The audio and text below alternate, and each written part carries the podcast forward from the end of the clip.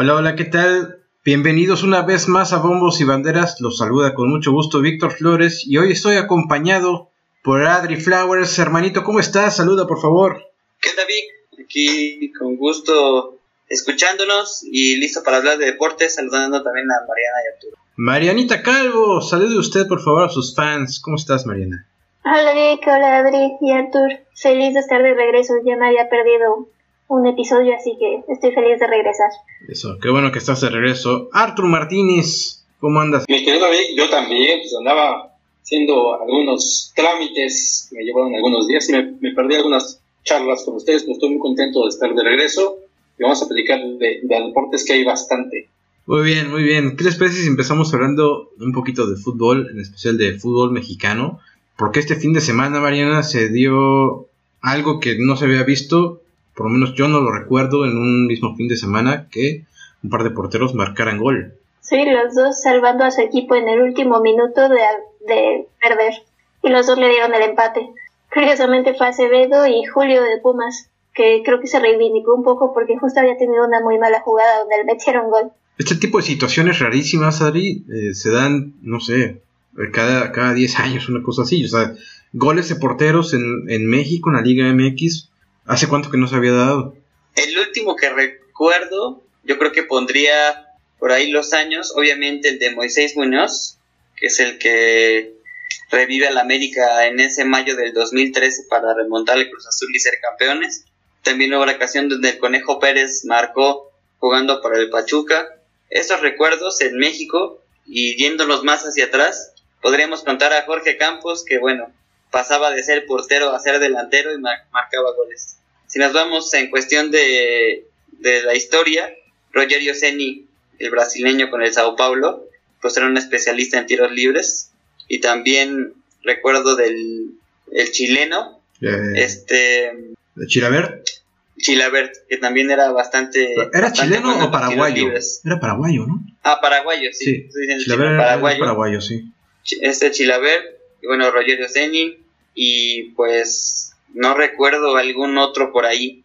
Y de hecho era bastante curioso lo de Rogerio Ceni porque era el tirador casi principal del equipo de los tiros libres, algo que no se ve mucho. Pero bueno, siempre en la última jugada se intenta de que pues, si tu equipo va perdiendo, ya mandas al, a tu portero a rematar y no hay de otra. O sea, o, o pierdes o empatas. Y bueno, le funcionó a los Pumas y como dice Mariana, Julio González se reivindicó porque el segundo gol de Toluca había sido su error. Y bueno, rescate el empate que tampoco, hablando ya de, de resultado, no es un buen resultado para los Pumas, pero, pero sí es curioso que se haya dado dos veces el mismo día. Deja tú la jornada el mismo día, dos goles de, de los porteros. ¿Y tú, mi Arturo, alguna vez este, te tocó ver un gol de Sí, portero que, que recuerdes? No, pues fíjate, o sea, el, el gol de portero de Moisés Muñoz, que en la final contra Cruz Azul, lástima que no está nuestro amigo Isra, no lo recordaría bastante bien, ¿no? O sea, esa remontada del América, que le da el título después de, eh, con el penalti de, del Ayun, seguro que nuestros amigos de Cruz Azul lo, lo recuerdan muy bien, los de América más, y pues yo, por ejemplo, el de Calero, el Pachuca, en una semifinal contra Chivas, Ah, sí, cierto. Chivas, pues también, el, el buen Calero también este, anotando gol. Ha habido muchos, pero sí son poco comunes, como dices. Ese gol fue de tiro de esquina y traía gorra, ¿no? Calero con todo y gorra, creo que Sí, un cabezazo la metió. Así es, Sí, el buen. Calero, ¿no? Que en paz descanse, también nos regaló ese tipo de, pues vaya, de sorpresas, ¿no? De que un portero vaya, se meta y, y marque para su equipo. Eh, ¿cómo, ¿Cómo van sus, sus equipos? Bueno, Adrián, Mariana y yo somos Pumas. Mi Arthur, hoy tus chivas juegan contra los Tigres. ¿Cómo ves ese enfrentamiento? ¿Cómo ves al rebaño sagrado? Un buen partido. Yo creo que están encontrando un- una forma de jugar un poco más práctica. Tampoco es que hayan encontrado o descubierto el hilo negro. Simplemente se quitaron un poco la presión. Parece que tenían mucha presión. Este, y creo que eso es lo que les ha hecho fluir un poco mejor. La verdad es que va a ser una prueba bastante complicada. Digo, los Tigres, como sea, son un gran equipo. De repente han tenido algunos partidos no tan, tan regulares, pero yo creo que va a ser un, un- un muy buen partido. Los Tigres mar- marchan en quinto lugar y las Chivas en séptimo, tratando de, de escalar posiciones. Bueno, por lo menos ustedes ya están metidos en zona de reclasificación. Eh, los Pumas por ahí, lugar número 15, a un punto de entrada a zona de clasificación. Ya sabemos que aquí los primeros 12 se meten, eh, los que entran a un repechaje. Entonces, pues ahí va a estar el asunto, ¿no, mi Adri? Sí, como lo comentábamos ya desde emisiones anteriores, bastante mediocre torneo. Los cuatro primeros directo a liguilla y del 5 al 12 en un repechaje. Que para la campaña que ha tenido Pumas, la verdad es que tendría que estar eliminado desde ahorita. Pero pues el torneo te da esa ventaja. Tienes dos, tres victorias y te metes de lleno al repechaje. Ahorita están a un punto. Y bueno, pues si el torneo te da eso, pues hay que aprovecharlo. Si en algún momento te enrachas en las últimas tres jornadas y llegas en el repechaje, pues hay que aprovecharlo. Y lo, lo bueno es de que, bueno, para el torneo claramente y para la afición, es de que equipos como América y Chivas estén enrachados, se enfrentan el próximo fin de semana y bueno, dos equipos también importantes se enfrentan el fin de semana que viene que es Pumas Cruz Azul y que también sería importante que tengan el repechaje y si se puede pues a la. Entonces, pues se tiene que aprovechar las ventajas que da este torneo. Ahora sí que todo es un negocio y bueno, pues vamos a ver qué tal qué tal se dan estos partidos. Mariana, si tú tuvieras poder de, de, ver el futuro, ¿quién se mete a, liguilla o por lo menos a repechaje? ¿Cruz Azul o Pumas? ¿Quién la tiene más fácil de aquí a, al final de la temporada regular? no sé, es que si ves plantillas, esperarías que Pumas estuviera en un lugar, en un lugar mucho más alto, no, no estar peleando por ver si entra un repechaje o no. Y la verdad es que, aunque ya tuvo su primer victoria de todo el torneo, no los veo con ese ánimo de poder pelear. Yo creo que es más sencillo que entre el Cruz Azul. Sí, tú ves a Cruz Azul más, más centro que, los Pumas. Tal vez un poco más centrados. Okay, pues sí, este, complicada eh, la misión para los Pumas, mi Adri, mi Arthur. No sé, no sé qué decir. Creo que, que de los grandes, que se va a quedar fuera, son los Pumas. Yo creo que Cruz Azul si se mete, América lo tiene más que seguro. De hecho, América creo que es el favorito a ser campeón esta temporada. Las Chivas a lo mejor van a llegar a animar un poquito eh, la liguilla, eh, pero sí, yo creo que los Pumas se andan quedando fuera, ¿no? Esperemos que, que se puedan meter, porque obviamente para la televisión y para la afición es importante que los tres equipos de la, de la capital estén en, en repechaje por lo menos. Y bueno, agregándole a las Chivas y claro, los equipos del norte que también están ahí haciéndose presentes. También hay que resaltar que, bueno, el Atlas siendo bicampeón ha sido un desastre esta temporada. Ahí van, este, eh, pues acompañando a los Pumas y también a León, que es el otro bicampeón histórico del torneo. Los tres equipos que han sido bicampeones en torneos cortos están en la parte baja de la tabla. Pero bueno, pues hay que intentarlo.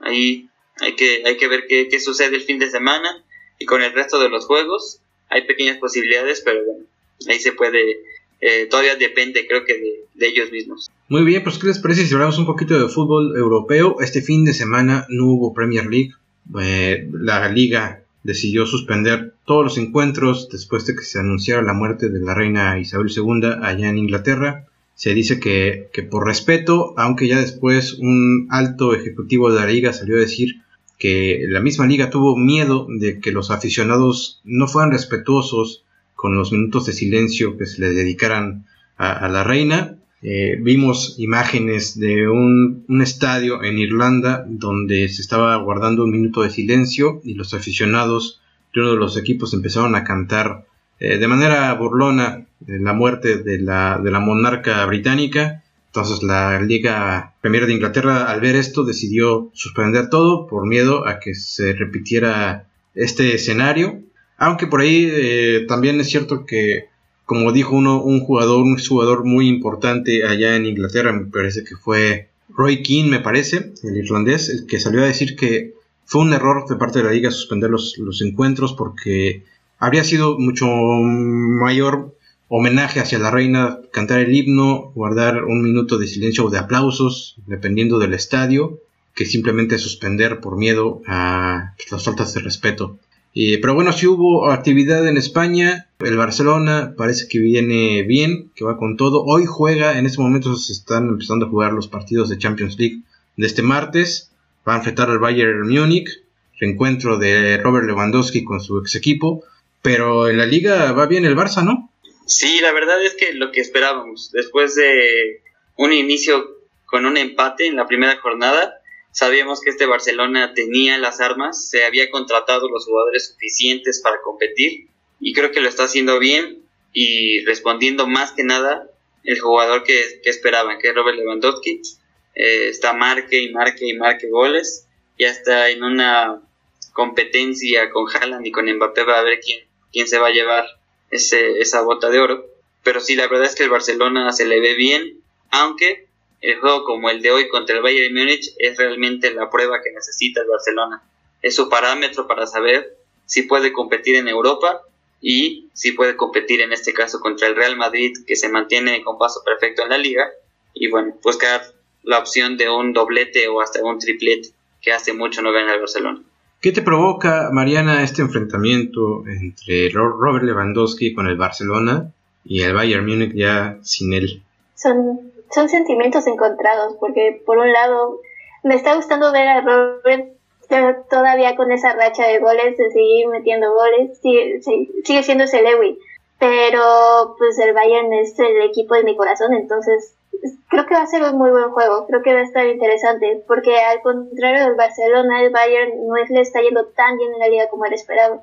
De hecho está en un tercer lugar porque ha tenido varios empates. Entonces creo que se va a ver qué tanta falta le hace y, y cómo juega contra su ex equipo. Mi Artur, ¿tú también eres culé o a quién le vas en Europa? Sí, simpatizo más con, con, Barcelona, aunque también tengo mi corazón con el Atleti. Mi, mi Atleti de toda la vida. ¿E-, ¿Eres colchonero como, Luis García? Sí, así que, pero, a ver, entre el Real Madrid y el Barcelona simpatizo un poco más con Barcelona, así que yo creo que él va a jugar con todo a, su ex, equipo. Él quiso salir también de, de, Bayern, seguramente ya tendría varias razones, así que hoy va a jugar todavía con, con, con más ímpetu. Y sí, Nacha en, la segunda posición detrás de, Real Madrid. Ya sabemos que el Real Madrid es, es este, un equipo que va a estar compitiendo totalmente por, por Champions y por la Liga. Va a estar buena la batalla en la punta de la Liga Española. El Real Madrid se ve fuerte como cada año, de hecho creo que más fuerte que en años anteriores.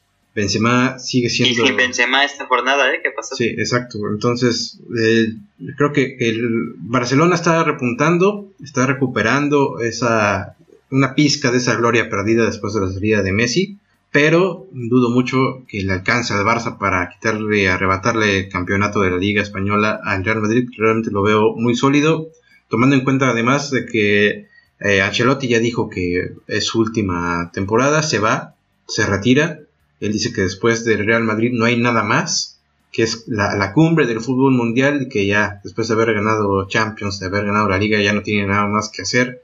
Así que es prácticamente su despedida y entonces no creo que el Madrid afloje y no quiera despedir al italiano con, un, con un título más de liga, ¿no? Creo que lo, lo más importante en este caso de la liga y la, lo que va a hacer diferencia son los enfrentamientos directos entre ellos. Creo que ahí es donde se va a definir porque creo que ni el Atlético de Madrid en este momento está compitiendo como lo están haciendo ellos.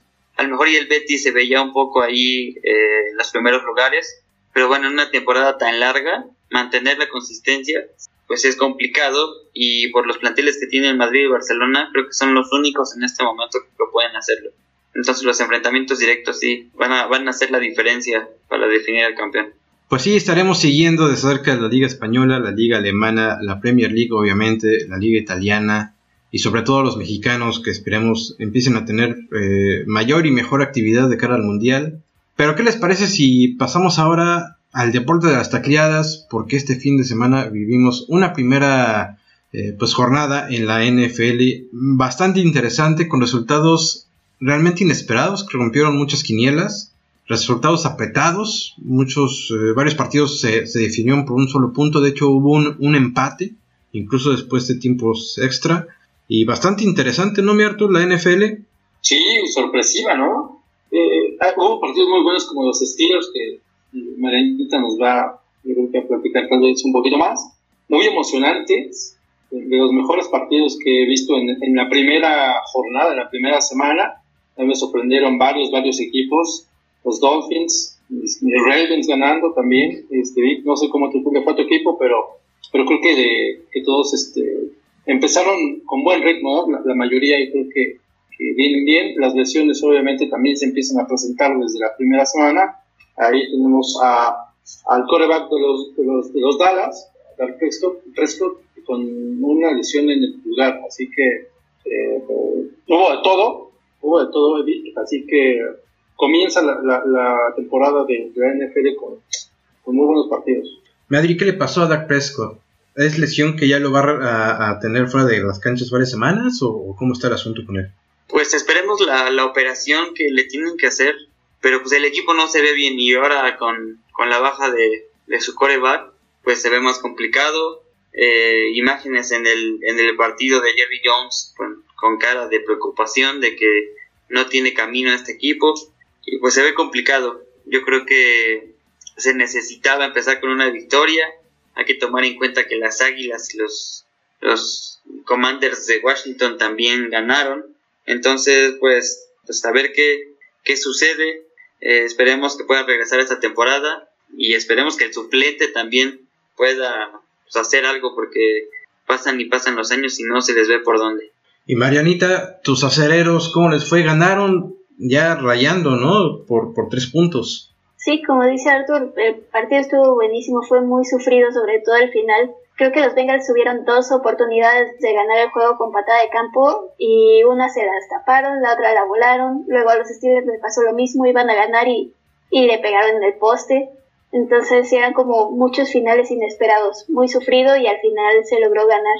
Me gusta cómo se ve el equipo, lo único que me preocupa es que la defensiva está cometiendo muchas faltas innecesarias y de hecho creo que hubieran ganado desde antes los Steelers de no haber sido por, por todas estas faltas que le dieron la oportunidad de empatar a los Bengalis. Muy bien, pues eh, mis Falcons, por ahí yo esperaba, no esperaba nada de los Falcons, la verdad.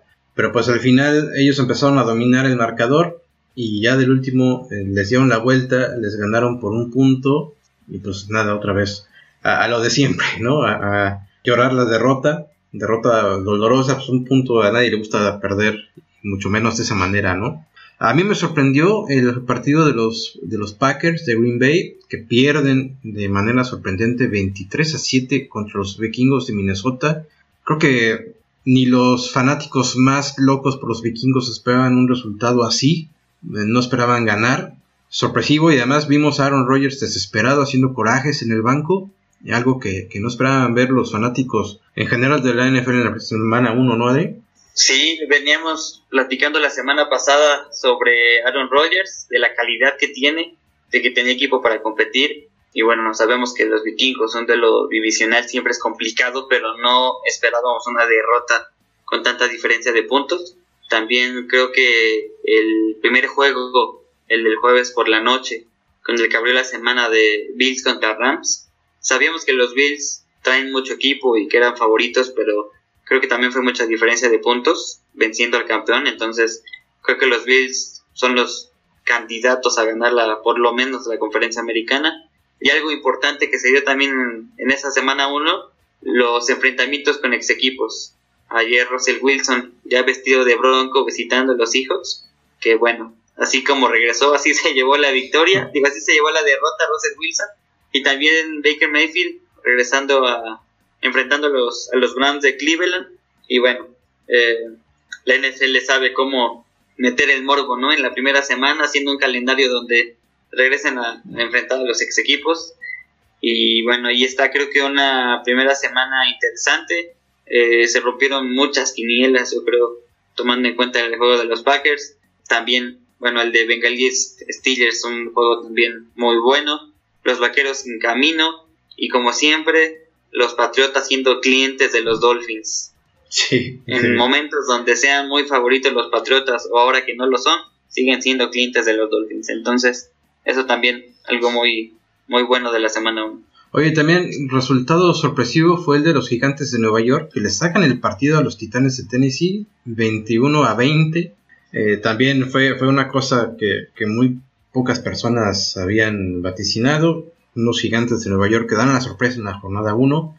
Y pues, eh, ¿de, qué otro, ¿de qué otro enfrentamiento? Mi Arthur, tú también festejaste a tus Ravens que le ganan 24-9 a los Jets de Nueva York. Creo que ese sí era más, eh, se veía venir, ¿no? Que los Ravens le pusieran una buena arrastrada a los Jets. Sí, enfrentando a, a Joe Flacco como coreback de los Jets, en, esto que decía Adri de los, de los eh, jugadores que enfrentan a, ex equipos, pues yo creo que fue lo más, lo más interesante, ¿no? Visitarlo, saludarlo y recordar que nos dio eh, un Super Bowl junto con otros jugadores eh, estandarte en nuestro, en nuestro equipo de los, de los Ravens. Pero sí, se esperaba. Yo creo que los Jets no, no traen desde hace mucho un equipo competitivo. Pues sí. Pues ahora prepararnos para la semana 2 de la NFL. Entre ellos eh, vamos a tener un enfrentamiento buenísimo el jueves por la noche entre los jefes de Kansas y los cargadores de Los Ángeles. Eh, todavía me cuesta trabajo decir cargadores de Los Ángeles. Todavía los tengo en la mente como los cargadores de San Diego. Pero va a estar buenísimo ese enfrentamiento, ¿no? Sí, la verdad es que los, los Chargers se ven bien. No voy a decir que el cambio de ciudad les ayudó, porque casi siempre hay más afición visitante en su estadio que de los propios Chargers. Pero bueno, es un equipo que lo han armado bien. Creo que en la época de Philip Rivers también tenían buen equipo, nada más que les faltaba ese último paso para ser un equipo competitivo y llegar a las finales de la americana. Pero ahora es un poco más serio. Creo que lo están consiguiendo y creo que es un posible candidato a, llegar a esas finales. Los acereros de Pittsburgh van a enfrentar a los Patriotas de Nueva Inglaterra. Un enfrentamiento que todavía hasta la temporada pasada se antojaba bueno con la presencia de Ben Roethlisberger. Obviamente si Tom Brady siguiera con los, con los Patriotas sería atractivo. Ya no, ninguno de los dos está ya en esos equipos. Marianita, yo creo que tus estilos de todos modos tienen las de ganar. No creo que los Patriotas eh, pongan mucha resistencia. Yo también creo que ese partido va a ser de los Steelers, no tanto porque traigan tan buen equipo, sino porque creo que no estamos tan mal como los Patriotas, por lo menos en este momento. Los Ravens van contra los Dolphins, mi Arthur. Así es. Híjole, yo te diría que ganan los Ravens, pero les va a costar trabajo. Creo que que los, los Dolphins se indigestan en partidos. ¿eh? Así que ganan mis Ravens de todas maneras. Sí, muy bien, muy bien. Y bueno, los vaqueros de Dallas, Adri contra los Bengals, sin Dak Prescott, lo veo imposible, mi Adri. Mm, no lo veo imposible, pero sí muy complicado. Joe Borro ha comenzado bien, la temporada pasada lo hizo muy bien. Realmente la derrota ante los Steelers, pues es un fue prácticamente un volado en tiempo extra una buena patada, pues hubiera dado la victoria, pero lo veo complicado. Joe Borro tiene buen equipo, está ganando experiencia, y bueno, los vaqueros con muchas complicaciones, muchos lesionados, más allá de Dak Prescott tiene varios lesionados más, entonces será una temporada larga para los vaqueros. Muy bien, los Falcons van a jugar contra los Rams, nada que decir ahí, mejor ya hablemos de béisbol. Eh, porque la Liga Mexicana de, Béisbol está buscando rey, se está jugando ya la serie por el campeonato nacional entre los Sultanes de Monterrey y los Leones de Yucatán, después de que los Leones de Yucatán eliminaran a los Diablos Rojos del México en una serie por más eh, dramática y controversial por el asunto de un supuesto bueno, que al primero, primero se les acusaba de robo de señas, después se, se, vio que no fue el caso como sea, esa serie de campeonato en la zona sur de la Liga Mexicana pues, estuvo bastante dramática. Pues bueno, los Leones de Yucatán le regresan, remontan de un 3 a 1 en juegos a los Diablos, se meten a la serie del Rey y actualmente la serie va 1 a 1. Se trasladan, hoy empiezan a jugar en Mérida. Los Meledús tienen pues ahora la, ventaja de haber sacado un juego en el norte y van a jugar tres partidos más en el sur. Como ven ustedes, eh, para esto eh, tengo que contarles que platiqué con Chelsea Guzmán, nuestra invitada especialista en béisbol, y ella me dice que los sultanes de Monterrey van a ser campeones en siete juegos. ¿Qué opinan ustedes? ¿Cómo ven a las dos novenas? ¿Quién se avienta a dar un pronóstico? Yo creo que los sultanes van a ser campeones, pero en seis juegos. Seis juegos. Yo creo que en seis juegos. Ajá, va a quedar 4-2 la serie de los juegos que se van a dar a partir de hoy en Yucatán, los sultanes van a llevarse, pues yo creo que el de hoy, el de hoy lo ganan y a partir de ahí se van a enfilar al, campeonato. Pues bueno, el día de hoy el enfrentamiento en el picheo va a estar sabroso. El mexicano Cristian Castillo por los sultanes de Monterrey va a enfrentar al venezolano Henderson Álvarez. Eh, que va a, estar, va a estar bastante bueno esta, esta serie, creo que muy emocionante. Ya en Monterrey se vieron duelos de picheo de muy alto nivel. Mucha gente está diciendo que esta ha sido hasta el momento una de las mejores series del Rey que se ha visto en cuestión de picheo. Lanzadores muy dominantes, pocas carreras. De hecho, el segundo de la serie se ganó 1 a 0 a favor de, Yucatán. Nada más una carrera en todo el, encuentro. Entonces, pues promete en cuestión de, picheo. Obviamente sabemos que en la plaza de, de Mérida es mucho más difícil pichar porque está a nivel de mar. La pelota responde de manera muy diferente a los lanzamientos. Y pues vamos a ver qué tal se da la serie ahora que se van a jugar tres partidos allá en eh, Mérida. Una noticia más, parece que Benjamín Hill acaba de ser ya eh, nombrado como el manager de México para jugar el Clásico Mundial de Béisbol el próximo año. Este es el manager que entró pues prácticamente con sus empujones a dirigir a México en las pasadas Olimpiadas de Tokio, después de que de manera sorpresiva e inexplicable fuera destituido Juan Gabriel Castro, el hombre que había llevado a México a, las Olimpiadas después de haber quedado en tercer lugar en la Copa Mundial de la Federación Mundial de Béisbol, pues parece que, que Benjamín Gil recibe de nuevo el espaldarazo, una nueva oportunidad de dirigir a la selección mexicana. Esperemos que lo haga bien, que no convoque nada más a sus compadres, que lleve realmente a jugadores que merezcan estar ahí y que arme un equipo digno que le pueda dar pelea al trabuco que van a llevar los gringos, ¿no, Adri?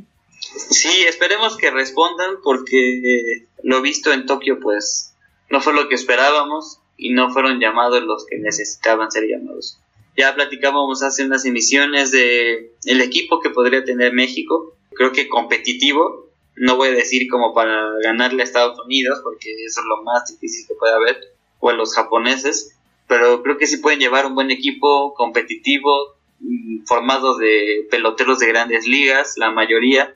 Y creo que eh, también con la noticia de hace unos días de que Julio Urias formará parte del roster, pues bueno, es algo importante y pues ahora sí que esperanzador para, para México. Eh, yo comentaba hace unos días que si la MLB quiere que este evento sea exitoso, que llame la atención del mundo entero como se busca, debería hacer obligatorio para las franquicias de las grandes ligas permitir que los jugadores internacionales representen a su país.